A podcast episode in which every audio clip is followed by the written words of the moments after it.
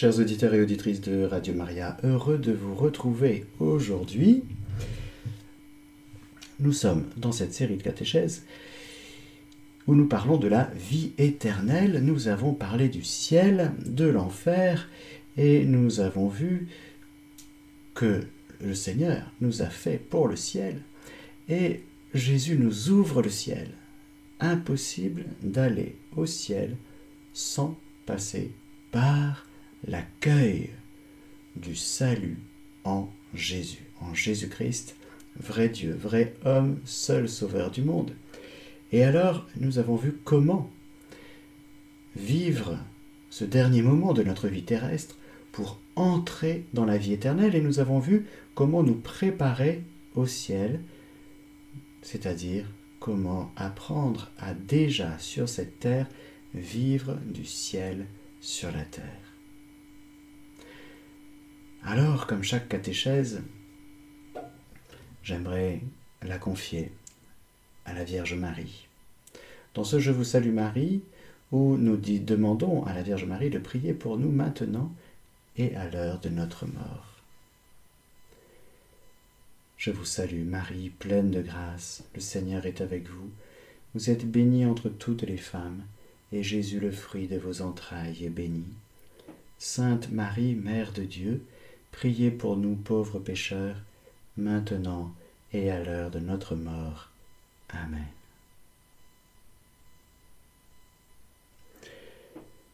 Dans le catéchisme de l'Église catholique au paragraphe 1030, il est écrit ceci.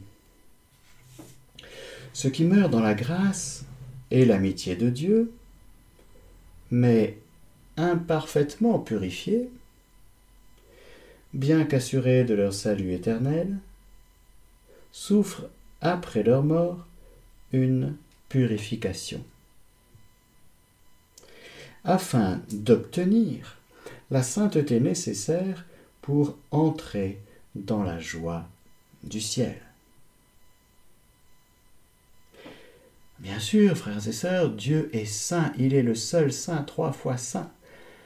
Il est le seul pur, c'est-à-dire sans mélange. Il ne peut pas y avoir au ciel de mélange, de confusion entre la vie divine, qui est parfaite, mais notre vie mélangée, un peu de bon Dieu, un peu de nous-mêmes, un peu de péché. Sur terre, on est en permanence comme ça mélangé. Mais au ciel, c'est fini. Il ne peut pas y avoir de consensus, de négociation. Ce n'est pas possible. Alors, c'est la question de la purification. Car si au ciel il n'y a que des purs, et oui, heureux les cœurs purs, ils verront Dieu. Il faut bien comprendre que cette purification, la purification que nous, chrétiens, nous scrutons, nous envisageons, nous croyons, eh bien, elle est loin de la purification telle que par exemple l'hindouisme le voit et l'enseigne. Tout le monde perçoit que pour accéder au ciel, à la vie divine, parfaite, plénière, complète, pour que Dieu soit en nous sans plus aucun obstacle, on comprend aisément qu'il nous faille Peut-être, peut-être pour euh, la majorité d'entre nous, peut-être que certains vont directement au ciel, comme on dit, mais peut-être aussi que la majorité vit ce purgatoire, cette purification en vue du ciel, en vue d'aller au ciel. L'Église appelle purgatoire cette purification finale des élus qui est tout à fait distincte du châtiment des damnés. L'Église a formulé la doctrine de la foi relative au purgatoire, surtout au concile de Florence et de Trente, 15e, 16e siècle. Vous allez me dire, mais c'est très tardif. Peu importe. Rappelez-vous que la foi en l'Immaculée Conception, par exemple, l'Assomption de la très sainte Vierge Marie au ciel avec son corps et son âme a été proclamée très tardivement dans l'histoire de l'Église. Mais ce que l'Église proclame, elle le croit déjà depuis longtemps, car la révélation divine est close, c'est fini, depuis la mort du dernier apôtre, il n'y a plus rien à rajouter dans la révélation divine, Dieu a tout dit il n'y a plus que les explicitations des développements, des désenveloppements magnifiques, magnifiques, qui sont là pour nous aider à justement approfondir et vivre plus intensément, plus profondément la richesse de notre foi catholique. Lorsque l'Église proclame par exemple un dogme, c'est aussi, entre autres, pour nous aider à scruter davantage la richesse de ce qui est proclamé. Mais on n'attend pas le dogme pour croire nous croyons déjà, et lorsque nous proclamons, non seulement les catholiques sont tenus d'y croire, mais c'est une aide merveilleuse que nous donne l'Église pour nous dire, tu vois, regarde bien Marie dans le mystère de son Assomption. C'est non seulement conforme à la révélation divine, mais scrute davantage, pénètre davantage ces mystères, parce qu'il te parle non seulement de Dieu, de Marie, mais de toi, de ta vie, de ton ciel, du dessein de Dieu sur toi, sur toute créature en particulier sur la créature humaine Eh bien, la tradition de l'Église, faisant référence à certains textes de l'Écriture, de l'Écriture parle d'un feu purificateur. Nous voyons donc que la doctrine du purgatoire, crue par les catholiques, par l'Église catholique, elle a ses fondements évidemment dans l'Écriture plus précisément ses fondements dans la révélation divine. L'Église catholique ne croit, ne proclame, n'enseigne et n'exhorte que des vérités relatives à ce que Dieu lui-même a révélé. Le magistère de l'Église ne rajoute rien à la parole de Dieu. Plutôt, le magistère de l'Église sert la parole de Dieu, entendue comme Dieu qui a parlé, non seulement dans la création, mais dans l'histoire de l'homme. Et l'homme s'est mis non seulement à transmettre oralement des choses, d'abord, qu'il entendait de Dieu, mais aussi et ensuite par l'écriture. Il a donc l'écriture et la tradition qui se compénètrent. Je vous fais ces petits rappels, frères et sœurs, c'est très important, parce que nous allons voir que le purgatoire si c'est dans l'écriture, l'écriture elle-même porte et écrit des choses qui sont vécues dans la tradition. Alors, c'est toujours primum vivere, d'ailleurs. Nous vivons les choses, nous les explicitons ensuite. Le rapport à la mort, le rapport à l'au-delà et le rapport au défunt et à la prière pour les défunts, eh bien, est très ancien.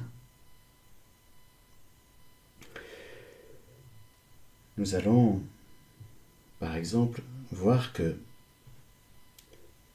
je continue à lire le paragraphe 1031, pour ce qui est de certaines fautes légères, il faut croire qu'il existe avant le jugement, le jugement, entendons, final, euh, dernier, un feu purificateur selon ce qu'affirme celui qui est la vérité, en disant que si quelqu'un a prononcé un blasphème contre l'Esprit Saint, cela ne lui sera pardonné dit, ni dans ce siècle-ci, ni dans le siècle futur.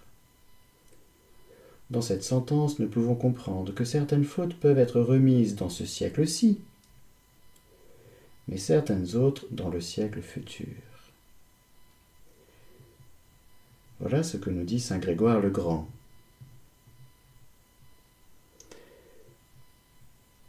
l'Église et son enseignement s'appuient aussi sur la pratique de la prière pour les défunts, dont parle déjà la Sainte Écriture, citation du deuxième livre de Maccabée. Voilà pourquoi Judas Maccabée fit faire ce sacrifice expiatoire pour les morts, afin qu'ils fussent délivrés de leurs péchés Qu'est-ce que ça veut dire? Nous allons développer tout cela. Dès les premiers temps, l'Église a honoré la mémoire des défunts et offert des suffrages en leur faveur, en particulier le sacrifice eucharistique, afin que, purifiés, ils puissent parvenir à la vision béatifique de Dieu. L'Église recommande aussi les aumônes, les indulgences et les œuvres de pénitence en faveur des défunts. Pensons, dit saint Jean Chrysostome, portons, pardon, portons leur secours et faisons leur commémoration. Si les fils de Job ont été purifiés par le sacrifice de leur père, pourquoi douterions-nous que nos offrandes pour les morts leur apportent quelque consolation N'hésitons pas à porter secours à ceux qui sont partis et à offrir nos prières pour eux. La prière pour les morts, la prière pour les défunts. C'est magnifique de voir que non seulement nous-mêmes, chacun prie personnellement, on voit bien que tout n'est pas parfait et qu'au soir de notre vie, eh bien, il y a sans doute des choses à purifier. Et on est plutôt d'accord pour euh, aller au ciel et on est d'accord pour être purifié. Mais dans l'exercice de la charité fraternelle, pour ceux et celles que nous aimons, en général, ça commence par les membres de notre propre famille, nos amis, ceux et celles qui décèdent avant nous. Eh bien, dans la même logique, dans, dans le même instinct, j'allais dire, on se dit que peut-être que le meilleur cadeau à offrir à nos défunts, c'est la prière. Alors nous prions pour eux. Nous ne savons que dire lorsque nous prions, nous ne savons pas prier comme il faut, mais le Saint-Esprit vient à notre secours. Et la tradition vient à notre secours. Encore une fois, c'est une tradition très ancienne. Je vous ai dit que notre âme était immortelle, mais que l'enjeu, ce n'était pas de devenir immortel, parce que nous le sommes déjà par notre âme qui est spirituelle et immortelle. L'enjeu de notre vie, c'est d'aller au ciel. L'enjeu de notre vie, c'est de vivre dans la béatitude éternelle avec Dieu, par Dieu, en Dieu. De sorte que nous comprenons que le temps qui nous est donné, c'est pour euh, découvrir qui est Dieu.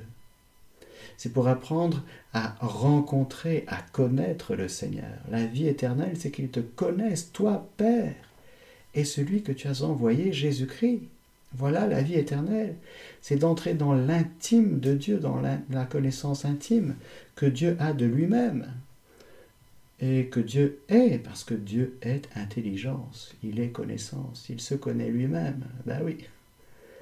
Et voilà que nous sommes appelés à connaître Dieu tel qu'il se connaît. Et à entrer dans cette vision béatifique, à l'aimer Dieu tel qu'il est, tel qu'il s'aime lui-même, entre le Père, le Fils et le Saint-Esprit tel qu'il est, car Dieu est amour. Il y a un tel décalage entre ce que vit Dieu et ce que nous vivons. Et pourtant, ce décalage est absolument assumé et vécu magnifiquement dans l'humanité sainte de Jésus. Jésus est vrai Dieu, vrai homme. Jésus, Fils de Dieu, fait homme, vit dans son humanité l'intimité avec le Père, avec l'Esprit Saint. Il est saint. Jésus est saint et il est impeccable. Il ne peut pas pécher. Marie, petite créature immaculée, va vivre depuis sa conception et pour toujours la sainteté c'est-à-dire une vie avec Dieu, mais attention, une vie humaine. Marie n'est pas Dieu. Marie est créature comme nous, et la splendeur de Marie, c'est justement de vivre comme créature l'intimité avec Dieu, intimité, la même intimité à laquelle nous sommes appelés, nous, chacun de nous, même si nous, nous ne sommes pas Immaculée Conception, mais nous sommes appelés à une très grande intimité avec Dieu. Alors, pour entrer dans cette intimité sans faille, sans résistance, sans petite poussière, il n'y aura plus de poussière. Le Seigneur, dans sa grande miséricorde, car le purgatoire, frères et sœurs, c'est une grande miséricorde. Le purgatoire est offert à ceux et celles qui meurent dans la grâce, dans l'amitié avec Dieu, mais imparfaitement purifiés. Alors j'aime bien prendre cette image. C'est une image avec ses limites, je vous l'accorde. Voilà qu'il y a un mariage, dans une église, bien sûr, et que tout le monde est là, le prêtre ou le diacre est là, l'assemblée est là, tout le monde est super bien sapé. Mesdames, vos chapeaux vous vont à merveille. Les messieurs aussi, ah oui, ça c'est magnifique. La chorale est en place. Ils ont répété jusqu'à pas d'heure. Voilà que les futurs mariés se sont préparés magnifiquement.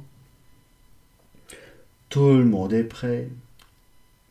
Tout est parfait. Le futur marié, il est là. Il est devant.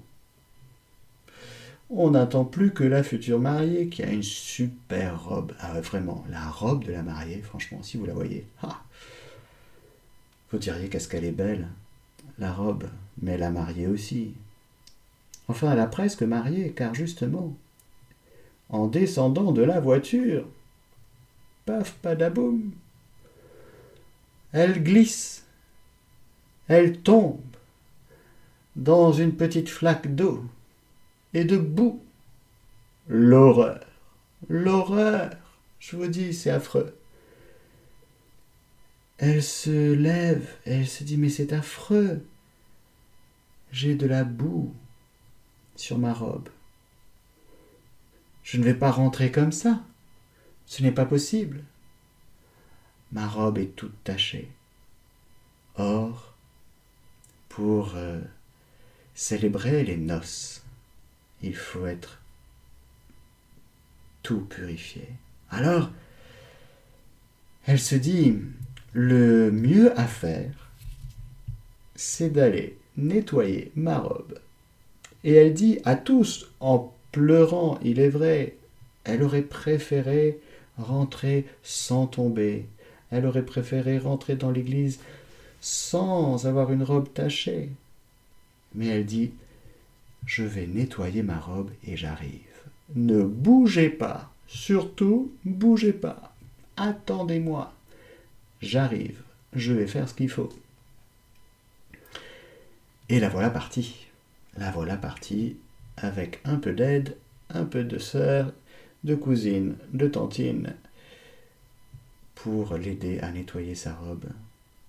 C'est une image, c'est une histoire, mais qui dit que le purgatoire est cette petite étape de ceux et celles qui, attention, ont accueilli pleinement le salut en Jésus. Les âmes qui vont au purgatoire, au soir de leur vie, dans leur dernier acte de foi, d'espérance et de charité, ont dit oui à l'amour, oui à la miséricorde. Ce sont des âmes qui se, sont jetées dans les bras de Dieu, qui ont reconnu leurs péchés et qui en ont été contrits. Elles ont demandé pardon pour tous leurs péchés. C'est très important de comprendre, frères et sœurs, que les âmes du purgatoire, le purgatoire, il faut distinguer le purgatoire du jugement personnel et particulier. Le jugement personnel particulier, cette fameuse heure de vérité, comme dit Jésus à Louisa Picaretta. Eh bien, au cours de cette dernière heure, cette heure de vérité, c'est là que nous avouons tout, nous lâchons tout, nous donnons tout, nous reconnaissons tout. Ça fait penser à l'aveu dans le sacrement de pénitence. Et c'est là où nous reconnaissons devant toute la lumière de Dieu, de son amour, durant toute notre vie, on dit Ok Seigneur, ok pour tout, je reconnais, je ne cache plus, je ne joue plus à la double, triple vie ou je sais pas quoi. Je reconnais tout dans la lumière de ton amour, de ta miséricorde. Donc, c'est la dernière confession. Donc, non seulement je reconnais mon péché, mais je reconnais que tu m'aimes à la folie et que tu es miséricordieux, et j'accueille cette miséricorde. Et j'accueille ton sang rédempteur, j'accueille le salut en Jésus. Et s'il y a des choses encore à purifier, Seigneur, je veux vivre cette purification pour aller au ciel, parce que les âmes du purgatoire, écoutez bien, frères et sœurs, elles savent qu'elles vont aller au ciel. Elles ne sont pas errantes. Les âmes errantes n'existent pas. D'accord? Il n'y a pas d'errance. C'est le péché qui nous fait errer, vagabonder, hésiter. Un coup je dis oui, un coup je dis non. Un coup je dis peut-être que oui, peut-être que non. Ça, c'est pendant la terre. Ou le matin, je dis à Seigneur, ma vie, je te donne ma vie, je suis à fond avec toi. À 17h, et puis à 20h, attends, attends Seigneur, j'arrive, bouge pas, j'arrive. Nous, c'est comme ça, mais ça, c'est pendant la terre. Au soir de notre vie, notre dernier acte, dont le jugement personnel particulier nous fixe pour toujours on est fixé. Les âmes errantes n'existent pas. Celles qui ont choisi définitivement d'être séparées de Dieu pour toujours, elles sont damnées pour toujours. Il n'y a pas de retour possible. Les âmes en enfer sont en enfer pour toujours. Elles ne vont jamais se convertir. Elles ne regrettent même pas. Il n'y a pas de remords en enfer. Il n'y a pas de regret. Le regret, c'est au moment de notre jugement personnel, particulier. C'est là où on regrette ses fautes, ses offenses, ses péchés, ses manquements, ses erreurs. Mais après, il n'y a plus de place au regret, ni en enfer, ni au purgatoire, ni au ciel. Ça va nous faire tout drôle. Nous qui en permanence, enfin en permanence, ça dépend pour qui. Mais vous voyez ce que je veux dire c'est fini. Le retour sur soi, c'est fini. Les âmes damnées ne regrettent pas leur choix. Les âmes qui vont au purgatoire, elles vont parce qu'elles reconnaissent dans la lumière de Dieu que c'est ce qu'il y a de meilleur pour elles.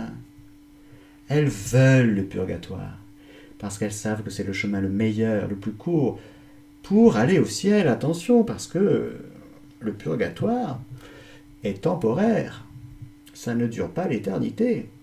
Contrairement à l'enfer et au ciel, le purgatoire est temporaire. Il ne durera pas éternellement. À un moment donné, il n'y aura plus d'êtres humains, frères et sœurs.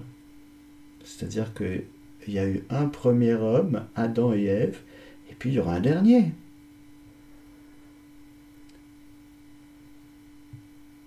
Et chacun de nous, nous avons un commencement et pas de fin. Mais l'état du purgatoire est temporaire, c'est-à-dire que il est ordonné au ciel. Les âmes du purgatoire savent non seulement savent qu'elles vont aller au ciel, mais c'est l'objet.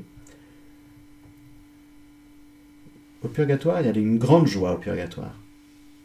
C'est Sainte Catherine de Gênes qui en parle beaucoup dans son traité que je vous recommande. Vous pouvez trouver ça sur Internet, vous tapez traité de Sainte Catherine de Gênes sur le purgatoire. Vous pouvez le lire, c'est magnifique. Et souvent, peut-être chaque année, sur Radio Mariage, on fait le commentaire. Et ce qu'il faut retenir, c'est qu'il y a d'abord de la joie au purgatoire. Et peut-être qu'on n'en parle pas assez. On met l'accent sur les souffrances. Je vais en parler. Mais peut-être qu'on ne met pas assez l'accent sur les joies. La joie d'une âme du purgatoire, la première joie, c'est qu'elle est sauvée, elle a accueilli le salut en Jésus. Amen, Alléluia. Elle chante Alléluia tout le temps. Deuxième joie, et ça va avec, leur volonté humaine est conforme à la volonté divine. Enfin J'ai envie de dire, vous voyez, parce que le drame de notre vie, c'est que notre volonté humaine est distante, elle est discordante. Euh, encore une fois, le problème de notre vie, c'est notre volonté humaine qui refuse un peu, beaucoup, passionnément, pas du tout, enfin un petit peu la volonté divine, parce qu'on a peur de Dieu, ou je sais pas quoi, on s'en méfie, on dit oh là, qu'est-ce qu'il veut pour moi, il va me demander des trucs impossibles. Ah, une vie morale euh, impeccable, mais j'y arrive pas, Seigneur. Donc on se décourage et on s'éloigne un peu de Dieu, ou on négocie en permanence. C'est le problème de notre volonté humaine. Les âmes du purgatoire ont une volonté conforme à la volonté de Dieu. Donc c'est extrêmement reposant, car ce qui nous fatigue ici-bas, c'est de résister à la volonté de Dieu. Ça nous fatigue. Et ça fatigue les autres. Mais au purgatoire, c'est bon. Il y a un entier consentement de la volonté humaine à la volonté de Dieu. Ce sont donc des âmes heureuses, joyeuses, reposées. Et, bien sûr, je n'oublie pas l'aspect de la souffrance. Et quelles sont les souffrances des âmes qui sont au purgatoire? Est-ce que ce sont les souffrances qui sont liées au regret de leurs fautes passées? Ben, Si vous m'avez bien entendu tout à l'heure, vous me dites non. Si vous m'avez bien compris, la souffrance liée au péché de notre vie, au péché au pluriel, c'est au jugement particulier que nous avons ces souffrances. Nous regrettons amèrement d'avoir fait de notre vie une vie si médiocre, d'avoir fait de notre temps qui nous était donné, de l'espace qui nous était offert, de notre vie. On a fait autre chose, on, on a fait du business, on a fait des trucs, et on était si distrait par rapport à Dieu, on était si centré sur nous-mêmes. Donc au soir de notre vie, si vous laissez à ce moment-là qu'on pleure toutes ces choses dans la lumière de Dieu, qui est à la fois amour, vérité, miséricorde, justice, on dit mais oui, c'est là qu'on pleure, frères et sœurs. Mais au purgatoire, on ne pleure plus ses fautes passées. Pourquoi? Parce que ce qui est pardonné est pardonné, point. Et encore une fois, ces âmes ont accueilli la miséricorde. Et donc il n'y a plus, ce n'est plus le temps du remords, du regret, du retour en arrière. Non, il n'y a pas de retour en arrière. Oubliant le chemin parcouru, je cours vers le but, dit saint Paul. Et ben voilà, les âmes du purgatoire, elles sont comme ça. Elles oublient pourquoi le chemin parcouru Parce que elles sont du côté de Dieu, de sa volonté, de et et et et elles ont un tel désir de voir Dieu, un tel désir du ciel que ce désir de voir Dieu, mais qu'elles ne voient pas, pourtant elles sont en communion avec lui, elles l'aiment, mais elle ne le voit pas. Et ce désir de voir Dieu, frères et sœurs, est une souffrance qui est, j'allais dire, nos souffrances ici-bas ne sont rien comparées à cette souffrance, apparemment. Ce désir de cette pauvre fiancée qui le jour de son mariage est en train de nettoyer sa robe et son fiancé est là, tout le monde est là, tout le monde l'attend. Vous voyez C'est une image, une analogie pour vous faire comprendre que c'est bon, elle va se marier. Mais après, cette, ce temps, cette attente, cette purification, ce nettoyage, oui, on peut parler de nettoyage, on peut parler aussi de feu purificateur, comme dit l'Écriture et comme dit le catéchisme. C'est un feu purificateur qui purifie quoi alors? Ce feu purificateur ne purifie pas le péché, car vous avez compris que notre péché est purifié dans le feu de l'amour du Christ, dans le sang du Christ, à notre jugement personnel, avec cette contrition.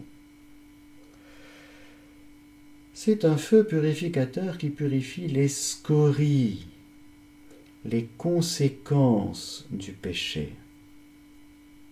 Il faut distinguer le péché qui est pardonné et les conséquences. La bonne morale de l'Église catholique n'est pas conséquentialiste. Ah là là, je vous dis ça, le souvenir de, de séminaire de théologie morale. Et oui, le conséquentialisme, ça a été, euh, euh, j'allais dire, promu par certains théologiens, mais euh, condamné par Jean-Paul II dans sa magnifique encyclique Veritatis Splendor. C'est-à-dire de dire que mon acte est bon ou mauvais en fonction des conséquences. Non. C'est l'objet qualifie l'acte. Bref. Mais de fait, nos actes ont tous des conséquences. Mais ce ne sont pas les conséquences qui définissent si c'est bien ou pas. Parce que parfois, on ne sait pas, mais il y a toujours des conséquences. Mais on les voit après. Or, un acte humain est qualifié par son objet et par son intention. Bon, bref. Les conséquences du péché. Je vous prends une deuxième image.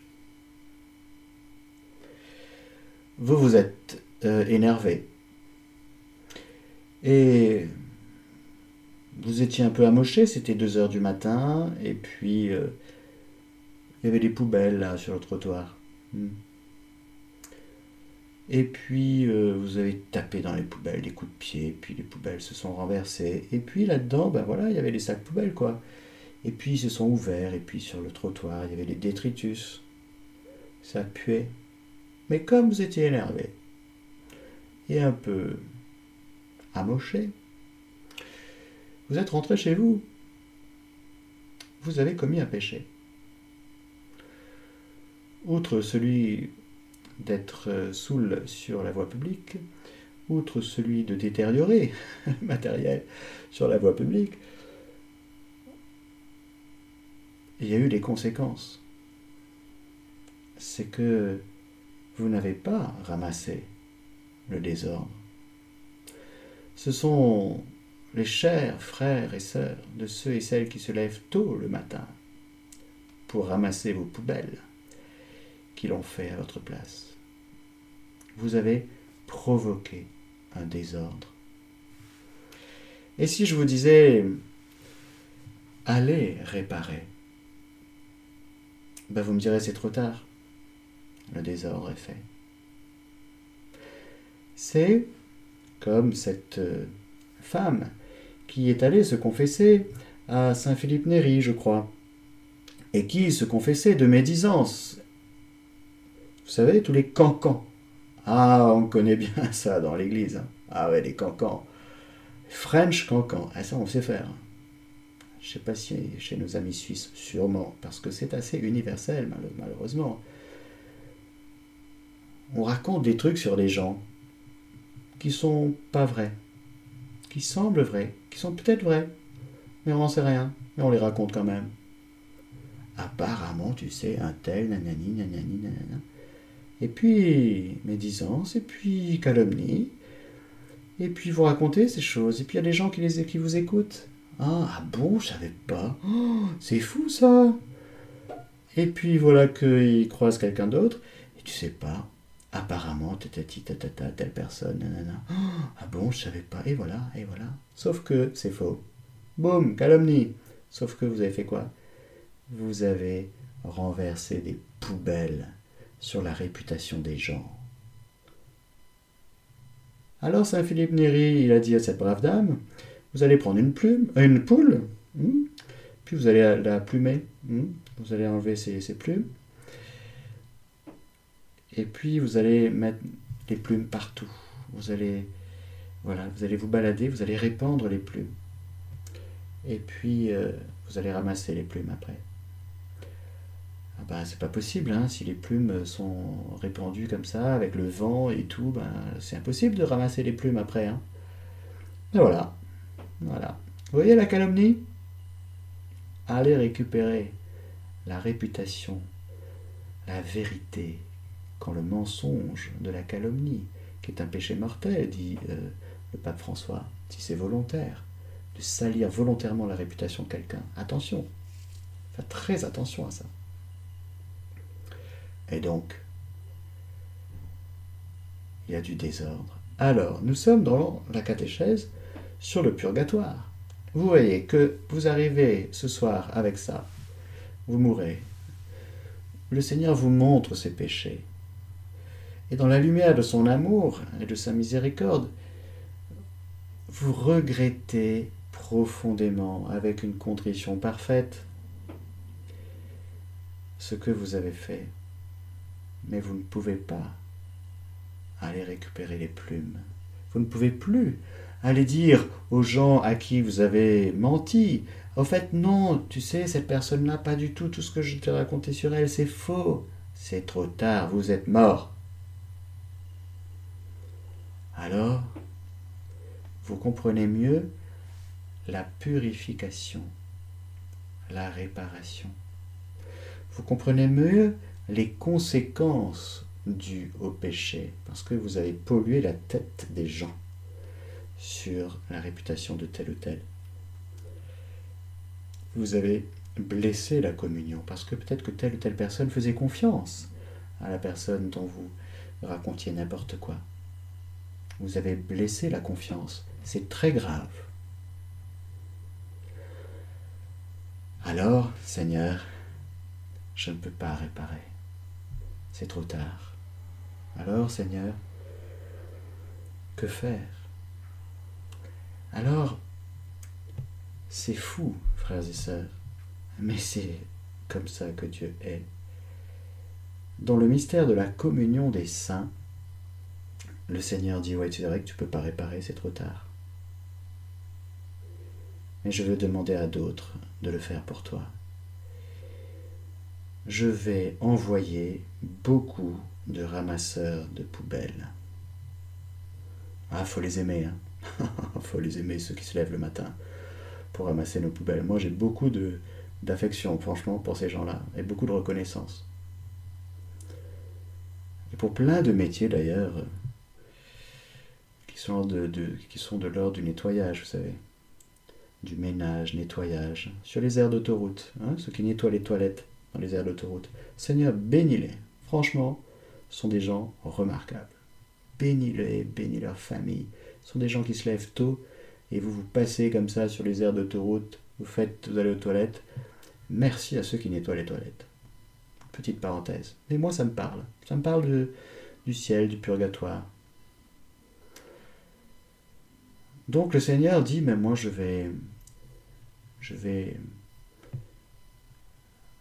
faire beaucoup de gens faire le ménage, du nettoyage. Je vais envoyer des saints, des gens qui vont réparer pour toi, qui vont prier pour toi. Parce que toi, tu es avec moi, tu es au purgatoire et tu sais que tu vas aller au ciel. Parce qu'on est d'accord, tu, tu, as demandé pardon, tu as regretté de tout ton cœur et tu veux aller au ciel et on est d'accord et on est d'accord que tu passes ce temps au purgatoire. Et puis, c'est ça encore une fois, c'est vraiment la logique du royaume. Jamais entre êtres humains on n'aurait pensé un truc pareil. Je vais demander à ton fils, ta fille, euh, ton neveu, ta nièce, tel enfant, tel auditeur de Radio Maria, de prier pour toi, pour que cette souffrance que tu as au purgatoire, de ne pas me voir, de ne pas être au ciel, eh bien qu'elle soit atténuée, qu'elle soit rapetissée, qu'elle soit condensée, et que tu viennes plus vite au ciel, au festin des noces, pour raccourcir ce temps d'attente qui te fait tant souffrir. Je vais demander aux auditeurs de Radio Maria d'offrir des messes pour toi. Je vais demander, oui, aux membres de ta famille d'offrir le sacrifice eucharistique, c'est-à-dire le sacrifice du Christ, parce qu'il n'y en a qu'un qui sauve, c'est le sacrifice du Christ. Et comme la messe, c'est le sacrifice de la croix, c'est pas un mémorial d'un souvenir il y a longtemps, non. C'est l'actualisation du sacrifice de la croix. Sinon, je ne serai pas prêtre. Je ne suis pas prêtre pour faire des souvenirs. Ça s'appelle des mémorials d'anciens combattants. Non, non, non, la messe, c'est l'actualisation on se rend présent à la croix glorieuse de Jésus qui se rend présente à nous. Donc ça vaut le coup. Et le Seigneur dit, ben tu vois, moi, je vais susciter des gens qui vont prier pour toi. La prière pour les défunts. Et tu vas être content. Tu vas être reconnaissant. Pour illustrer, frères et sœurs, ce que je suis en train de vous dire, je suis tombé sur un magnifique texte. Peut-être que certains d'entre vous le connaissent déjà, mais moi je l'aime beaucoup. Un jour, euh, Louisa, elle dit comme ça, c'est le 14 mars 1919, je ne sais plus dans quel tome du Livre du Ciel, ah le, tome 12. Elle se trouvait hors de son corps. Un de ses confesseurs décédés lui dit. Donc confesseur, donc prêtre, prêtre au purgatoire. Oui. Selon Saint Jean Bosco, il y a des prêtres en enfer. Bon. Il y a des prêtres aussi au purgatoire, ça c'est sûr. Et puis il y en a au ciel. Bon, Seigneur. Donc son confesseur décédé lui dit, dit à Louisa, Une fois tu as fait une belle intercession pour moi. Si tu savais le bien que tu m'as fait, le rafraîchissement que j'ai ressenti, et les années que tu m'as enlevées, tu t'es plongé dans la divine volonté et tu as pris sa puissance, l'immensité de son amour, et tu les as versés sur moi. Je fus alors plongé dans le bain d'amour de l'être suprême, dans le bain de sa beauté, dans celui du sang de Jésus et dans celui de toutes les qualités divines. Qui pourrait dire le bien qui s'ensuivit pour moi? Refais-la, refais-la pour moi. Alors ces visites d'âmes du purgatoire sont des permissions divines. Et il existe, et il se trouve que de temps en temps, il y a une âme du purgatoire qui vient demander la prière. Ça n'a rien à voir avec les âmes errantes qui, je vous rappelle, n'existent pas. Si vous avez du bruit chez vous c'est soit une âme du purgatoire qui vient demander la prière, des messes, donc allez-y, faites-le. Mais sinon, ça peut être des âmes des damnés, des âmes de l'enfer qui viennent vous, vous embêter. Donc là, ça demande autre chose, bénédiction, délivrance, et on est dans un autre domaine. Parce qu'attention, frères et sœurs, ce que nous vivons ici-bas, ce sont dans des murs, dans des lieux. Les lieux sont imprégnés de ce que nous avons vécu. Vous prenez Nazareth, mais c'est le ciel sur la terre. Vous prenez Éphèse avec Marie et Jean, mais c'est le ciel sur la terre. Vous prenez Bethléem, le, lieu où a vécu la, Sainte Famille. L'Égypte aussi, c'est le ciel sur la terre. Mais vous prenez d'autres lieux sur la terre en ce moment même. C'est l'enfer sur la terre. Prenez une boîte de nuit. Ben, si il y a les propriétaires de boîtes de nuit qui sont chrétiens, bah réfléchissez un petit peu. Vous faites quoi là? C'est quoi ce qui se vit dans la boîte de nuit? C'est quelque chose qui se rapproche de l'enfer ou qui se rapproche du paradis? Réfléchissez, vous pouvez faire autre chose dans la vie aussi. Hein hmm. Ce que nous vivons ici-bas, dans les murs, dans l'espace, il y a une géographie sainte, tout comme il y a une histoire sainte. Donc attention aux espaces que nous occupons. La terre est le marchepied du trône de Dieu. La terre, elle est faite pour être foulée par les fils de Dieu. La création tout entière attend la révélation des fils de Dieu. C'est-à-dire la terre tout entière, elle est faite pour être habitée par des pieds d'hommes et femmes saints et saintes. Voilà le sens du lieu. C'est encore une fois la rencontre. La rencontre entre Dieu et l'homme dans la sainteté. Alors, pour terminer, chers amis auditeurs, je vais dire une prière. Une prière pour les âmes du purgatoire. Alors bien sûr, il y a la messe, il y a le chapelet de la divine miséricorde, il y a toutes les prières de l'Église. Nous pouvons appliquer, il y a les neuvaines, comme on a cité le catéchisme tout à l'heure, les neuvaines pour les âmes du purgatoire. Prions, prions, prions. Dans un autre moment, dans le livre du ciel, Jésus dit que la, la charité s'exerce d'abord envers le purgatoire. Les premiers visés par la charité fraternelle, ce sont nos frères et sœurs du purgatoire. Alors, nous allons terminer cette catéchèse et nous allons englober toutes les personnes que nous connaissons, toutes les personnes qui sont défuntes et toutes les personnes que, nous, que nous ne connaissons pas et qui sont mortes. Les âmes du purgatoire pour lesquelles personne ne prie. Alors vraiment, Seigneur, je m'immerge dans ta divine volonté et je prends ta puissance l'immensité de ton amour, la valeur immense des souffrances du Fils de Dieu, et toutes les qualités divines, et je les verse sur les âmes du purgatoire. Que ces âmes soient plongées dans un bain d'amour issu de la puissance divine, un bain de sa beauté, un bain du sang de Jésus, un bain de toutes les qualités divine. Amen. Et merci Seigneur, on baigne toutes les âmes du purgatoire dans ton sang, dans ta divine volonté. Et vraiment, merci de visiter, merci Marie de visiter les âmes du purgatoire et d'apporter ces gouttes de consolation dans ces souffrances qui sont les leurs, pour qu'elles arrivent aux noces, dans l'acclamation de toute la cour céleste. Amen.